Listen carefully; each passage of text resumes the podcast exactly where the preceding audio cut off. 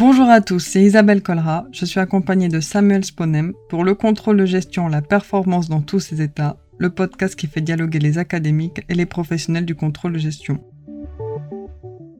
Nous recevons aujourd'hui Jonathan Plateau et Yves Levent pour échanger autour de Georges Perrin et les calculs de coûts par équivalence. Jonathan Plateau, vous avez débuté votre carrière en audit chez EY.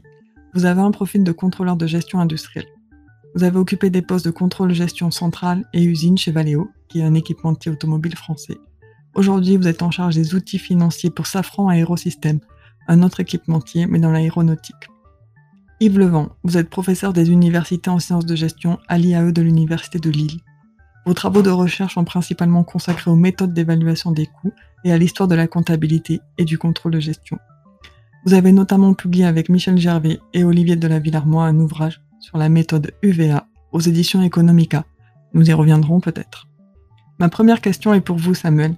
Georges Perrin se trouve dans la partie de l'ouvrage qui porte sur les fondateurs du contrôle de gestion. Qui sont-ils et quel a été leur rôle?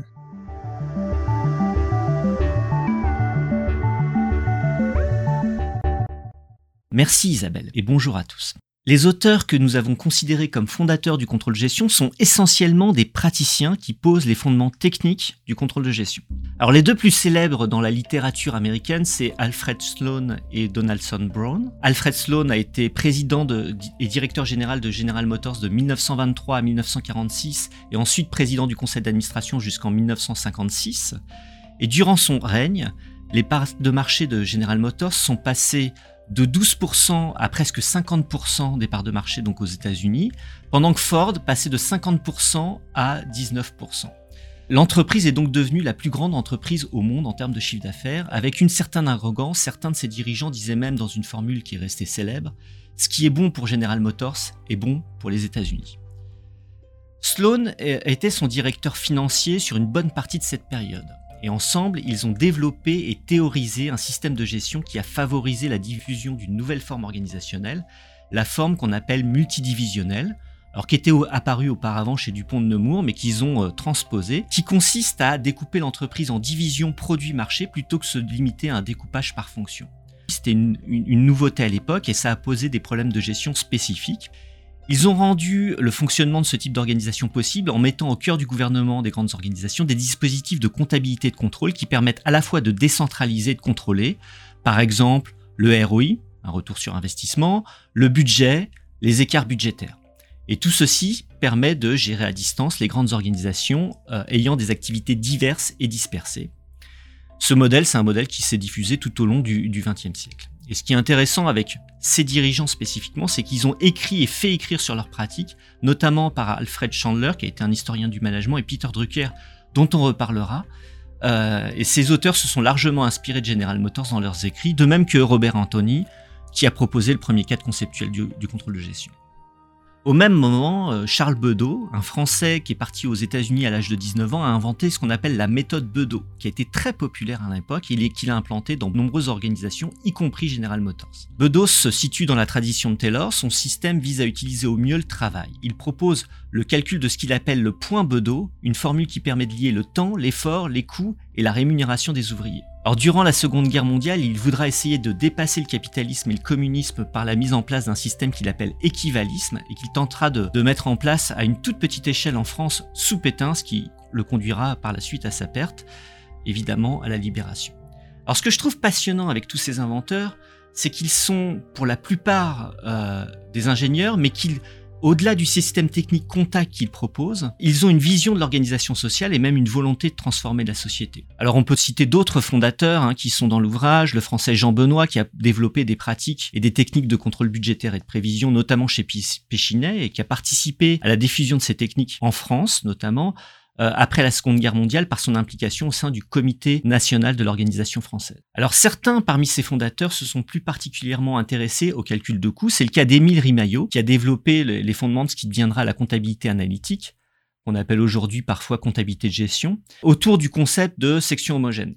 Alors la plupart de ces concepts seront repris dans le plan comptable général français de 1947, euh, qui perdurera d'ailleurs jusqu'en 1999. C'est une spécificité française c'est que la comptabilité analytique a été en quelque sorte standardisée, même s'il n'y avait pas d'obligation légale, standardisée dans un plan comptable, qui était d'ailleurs ce qu'on a enseigné pendant très longtemps en France.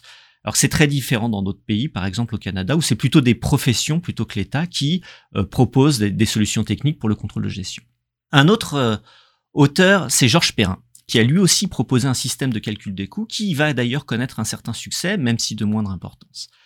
Euh, sa pensée et les techniques qu'il propose sont vraiment originales et mettent bien en évidence les enjeux liés au calcul de coûts. Euh, nous allons en discuter aujourd'hui avec Jonathan Plateau et Yves Levent, que je remercie d'avoir accepté notre invitation. Alors Jonathan, euh, vous avez eu plusieurs expériences de contrôle de gestion industrielle. Quelles sont les principales difficultés auxquelles vous avez été confronté dans le domaine du calcul de coûts? Bonjour Samuel, merci pour votre invitation. Au niveau des difficultés, je les classerai en deux thèmes. Euh, tout d'abord l'humain et ensuite les méthodes. L'humain, car en fait, un calcul de coûts pour un financier, c'est une question d'organisation et d'équipe. Un financier ne calcule pas ses coûts tout seul. Il faut comprendre le lien avec les opérations et comprendre ces opérations surtout, pour pouvoir mieux les valoriser par la suite. Ensuite, en question, en termes de difficulté, il y a les méthodes. Les méthodes varient selon les entreprises on a des différences d'évaluation et des différences de règles qui sont édictées par les entreprises. Et euh, par exemple, on peut citer un, exemple spécifique, les chutes de matière.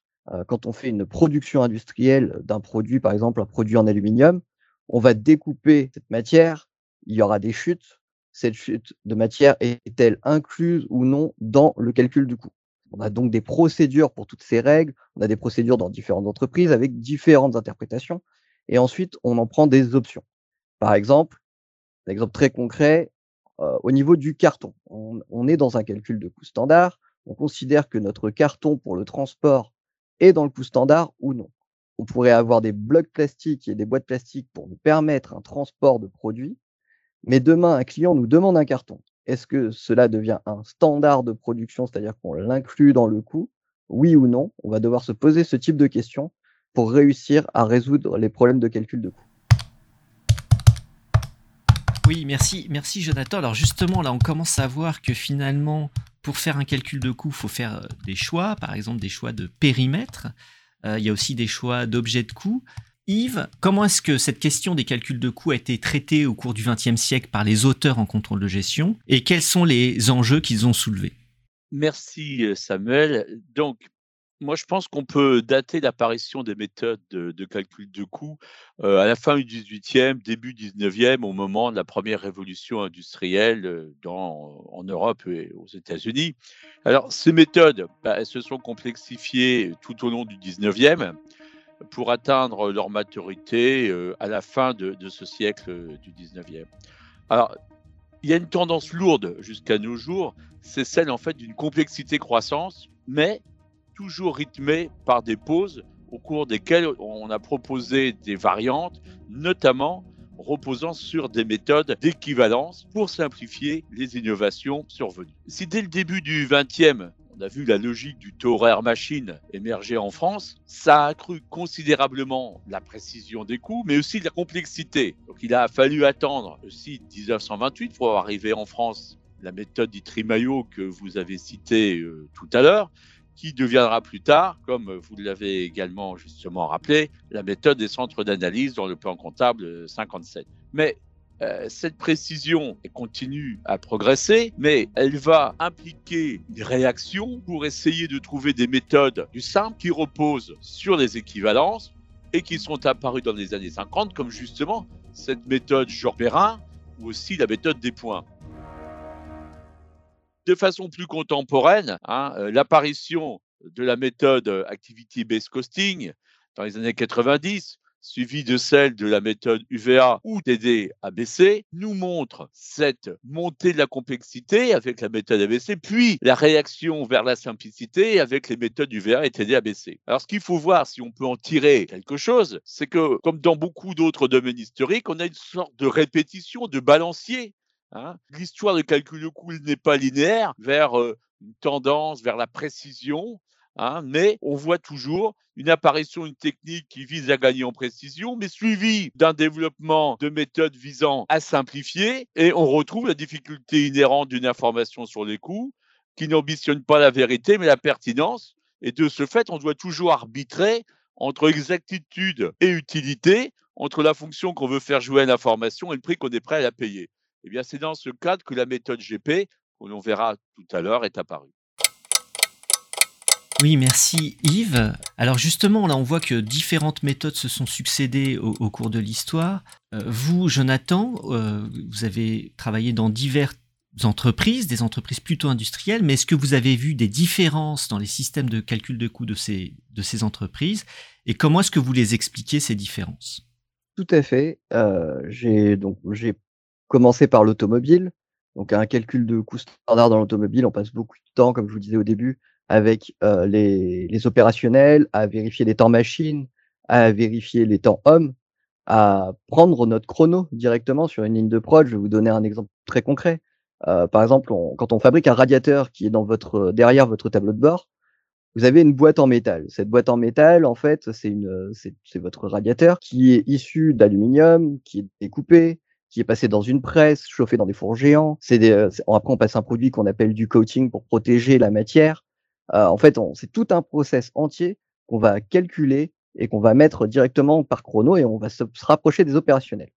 C'est un process court, on est sur des séries de masse, on sort des milliers de pièces par jour et euh, il y a très peu d'intervention humaine en réalité parce qu'il y a beaucoup de, machines autour et beaucoup d'automatisation et de robots. Donc on, on, va principalement passer du temps sur le terrain, s'assurer que le calcul de coût est bon et comprendre vraiment le process. Dans l'aéronautique, les cycles sont très longs. Ce sont des produits très long terme et des produits où, en fait, par exemple, la, qualité euh, et, la sécurité est primordiale dans l'aviation. Je vous donne un exemple. Sur les tests qualité, par exemple, d'un carter d'électrification, c'est-à-dire un, un, carter qui est dans la boîte moteur et qui permet de vous donner l'électricité dans votre appareil pour faire fonctionner vos écrans, avoir la lumière pour la sécurité, par exemple. Le test de qualité dure plus de 10 heures. C'est un test au nano. En fait, une machine va tapoter pendant des heures sur la pièce pour s'assurer qu'il n'y ait aucun écart de matière. Donc, en fait, on, comprend bien qu'on peut pas rester à côté de la machine et attendre avec l'opérationnel pendant 10 heures. Donc là, on va plutôt se baser sur les retours d'expérience et les connaissances des experts qui, eux, connaissent les temps des machines. Et en fait, on va, on va calculer plus sur la confiance que justement sur le, produit de masse et pour s'assurer que le coût soit correct et cohérent pour tout le monde.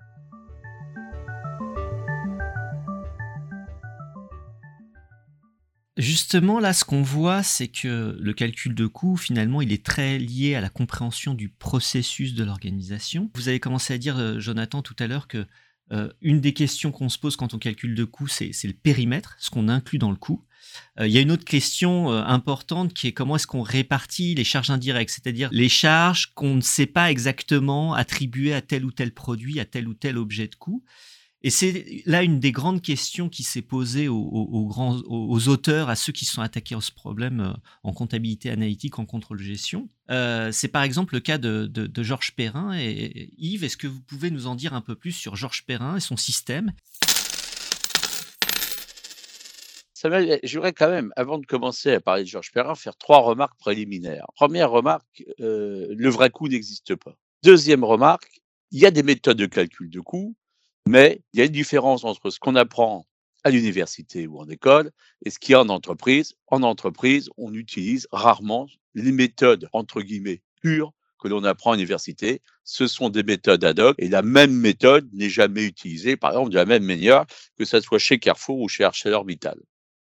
Ensuite, les charges indirectes. Il n'y a pas de charges indirectes par essence. Il y a aussi des charges indirectes en fonction de l'outil que j'ai bien voulu mettre en place pour déterminer qu'est-ce qui est indirect. Dans un cabinet d'expertise comptable, mon électricité, c'est une charge indirecte. Dans l'entreprise d'aluminium, mon électricité, c'est une charge directe. Et tout dépend de l'instrument de mesure qu'on a bien voulu se mettre en place. Donc c'était après ces trois remarques préliminaires, je vais vous parler de Georges Perrin. Alors, euh, Georges Perrin, eh bien lui, c'est aussi son expérience professionnelle qui l'a conduit à des méthodes d'évaluation de coûts. Et effectivement, si on reprend l'ensemble des personnes qui ont diffusé, parce qu'il n'y a pas d'inventeur, comme aurait dit Marc Nikitin, hein, un auteur bien connu. En sciences de gestion, il n'y a pas d'inventeurs, il n'y a que des inventions, parce que ce sont bien souvent des gens qui justement observaient ce qui était en entreprise et qui les ont simplement formalisés, mais sur la méthode de calcul de coûts, la plupart de ces diffuseurs sont des scientifiques et des ingénieurs, bien effectivement, puisque Rimaillot était un peu technicien, on le verra, Georges Perrin est, comment dirais-je, un centralien, etc., etc. Donc, Georges Perrin, il a fait des études scientifiques et il a été admis à l'école centrale au début du XXe siècle. Mais dès sa sortie, eh bien, il est parti pour le Brésil. Alors, c'est important de le citer parce qu'au Brésil, on retrouve cette méthode. On peut se demander pourquoi elle est là, mais euh, c'est dû au passage de Georges Perrin à cette époque. Et de son, euh, dès son retour en France, quelques années après, eh bien, pendant une trentaine d'années, il a assuré de nombreuses directions dans des sociétés industrielles, notamment textiles. En 1939, il est mobilisé, rendu à la vie civile. Eh bien, il fait l'acquisition d'un château de, dans l'Eure et il passe la guerre à réfléchir sur sa vie comme directeur industriel et il formalise une méthode qu'il appellera de ses initiales, la méthode Georges Perrin, et il y consacrera le reste de sa vie jusqu'à son décès en 58.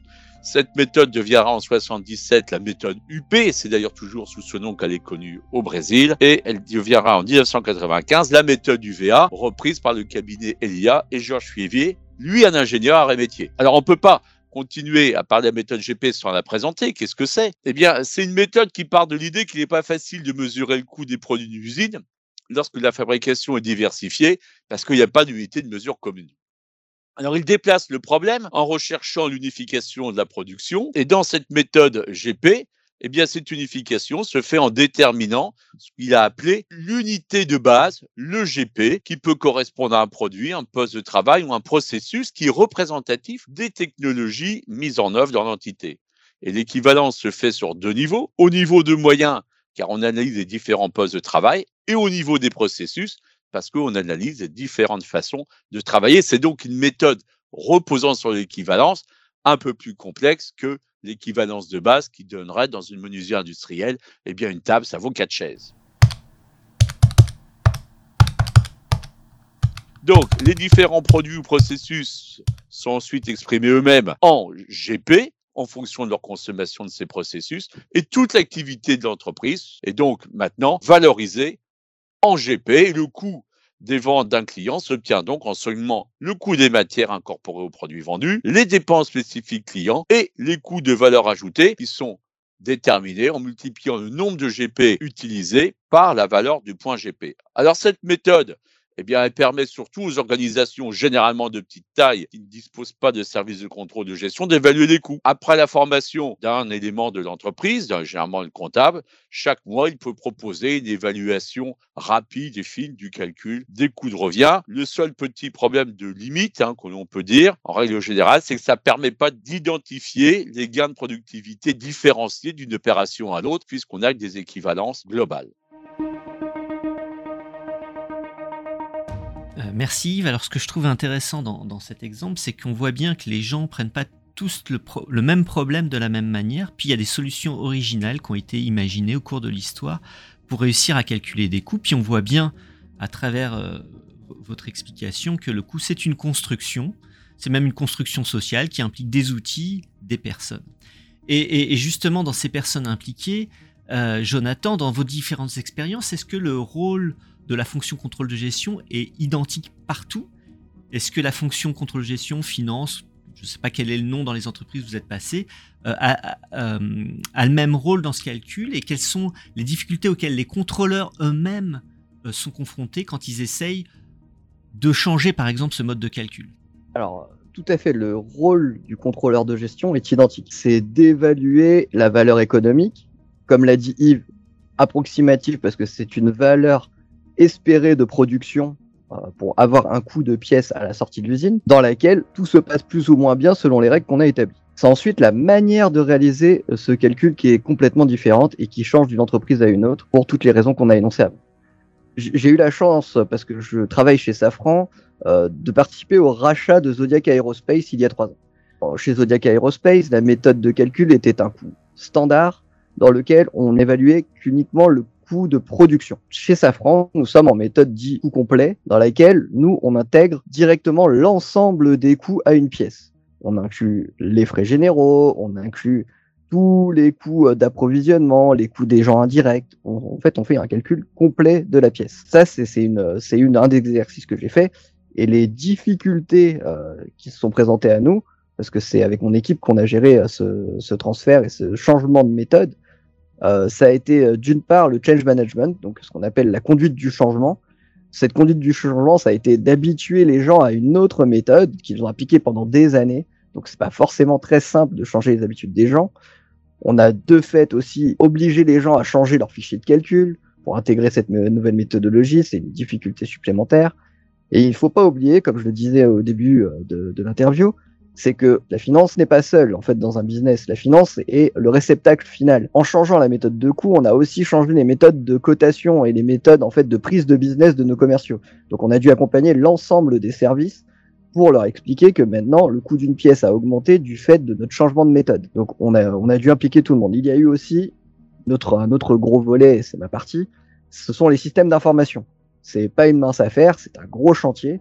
Parce que quand un système d'information est paramétré sur une méthode, il faut réussir à impliquer la nouvelle méthode et à faire des changements.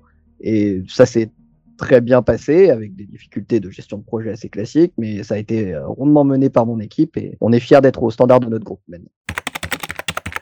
Oui, merci Jonathan. Alors, euh, on voit bien là que finalement le calcul de coût, il donne une image de l'organisation, puis que cette image-là, elle n'est pas neutre, euh, elle, repose sur un consensus social, j'ai l'impression de ce que vous dites. Puis quand on change ce consensus, les gens sont parfois un peu perdus, parce que ça change les décisions qu'ils vont prendre aussi. Donc le, mode de calcul de coût a un impact sur la représentation, un impact sur les, sur les décisions et sur la réalité. Et c'est pour ça que d'ailleurs il y a beaucoup de questions qui se posent sur le calcul des coûts, ce qui peut sembler très obscur pour, pour nos auditeurs, parce que c'est quelque chose de très technique, et en même temps, enfin ceux qui ne seraient pas comptables, hein, bien sûr, euh, et en même temps, euh, c'est quelque chose euh, auquel nous, nous, sommes très, très habitués, parce qu'on sait bien qu'il y a un lien entre les techniques et puis les, les relations sociales.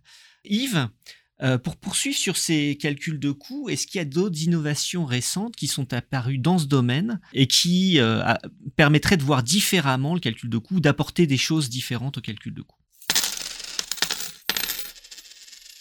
Euh, Je pense que on peut être d'accord sur le fait que le calcul d'un coût ou le renvoi du calcul de coût n'est pas simplement fait pour déterminer le calcul de coût. Il peut aussi être un instrument de pilotage et si on suit des travaux de l'école critique, un instrument de pouvoir, de domination. Et donc, dans nos échanges, on était uniquement dans la partie, on essaye de calculer un coût au plus juste, mais c'est peut-être pas sa seule fonction. Déjà, ça, je pense que ça dépasse le cadre de notre débat mais plus récemment, qu'est-ce qu'on a vu apparaître? Ben, On a vu apparaître la méthode ABC qui, elle, dans l'histoire que j'ai racontée au début du calcul de coût, eh bien, elle a cherché au début à donner un coût plus précis, mais le problème, c'est qu'elle est complexe et que les études récentes ont montré bien que ce que Maurice Gosselin a appelé le paradoxe de l'ABC, c'est-à-dire que c'est une des méthodes qui est la plus enseignée, mais une méthode qui, relativement fort peu utilisé et même un certain nombre d'entreprises l'ont abandonné. Et le plus fort, c'est que un de ses promoteurs, qui est Robert Kaplan, eh bien, lui-même a dit qu'elle était trop complexe et il en a proposé une autre, le TDABC, Time Driven TDABC, qui est une méthode en fait d'équivalence sur le temps et qui était destinée à simplifier la complexité de la méthode ABC. Mais malheureusement ou heureusement, je ne sais pas, eh bien cette méthode n'a pas eu le même succès. Alors on peut préciser pour nos auditeurs que la méthode ABC, c'est une méthode de comptabilité qu'on appelle par activité, qui cherche à attribuer les coûts en fonction des activités de l'entreprise et en fonction des inducteurs plutôt, qui vont des inducteurs d'activité et de coûts qu'on pourra attribuer à chaque objet de coût. Tout à fait. Donc c'est une méthode de coût complet, mais assez complexe. Donc il en a proposé une autre, la méthode Time Driven ABC, qui n'a pas eu beaucoup de succès, mais parallèlement, c'est également développé pour simplifier la méthode UVA, unité de valeur ajoutée, qui est en fait la méthode GP réactualisée, proposée par le cabinet Elia et Jean Fievé, lui aussi un ingénieur arrêt métier. Donc, On revient à ce que je disais au tout début. Il y a dans les méthodes de calcul de coûts, lorsqu'on est dans la pratique, eh bien, on doit toujours arbitrer entre exactitude et utilité. J'ai une méthode exacte, mais elle est complexe. J'essaye de simplifier, de la rendre plus utile, mais elle est peut-être moins précise. Et on ne sort pas de ce débat depuis le début de l'apparition de la comptabilité de gestion. Merci Yves, merci Jonathan pour cette visite dans l'univers des coûts. Nous voyons que chaque entreprise a sa méthode de calcul de coûts et que les méthodes aussi entre recherche d'exactitude et utilité. C'était Isabelle Colra et Samuel Sponem pour le contrôle de gestion, la performance dans tous ses états, le podcast qui fait dialoguer les académiques et les professionnels du contrôle de gestion. Au montage et à la réalisation, Stéphanie Ruwander avec l'assistance de Marina Goguet. Dans le prochain podcast, nous parlerons d'Op et Fraser et de leur tentative de suppression du budget.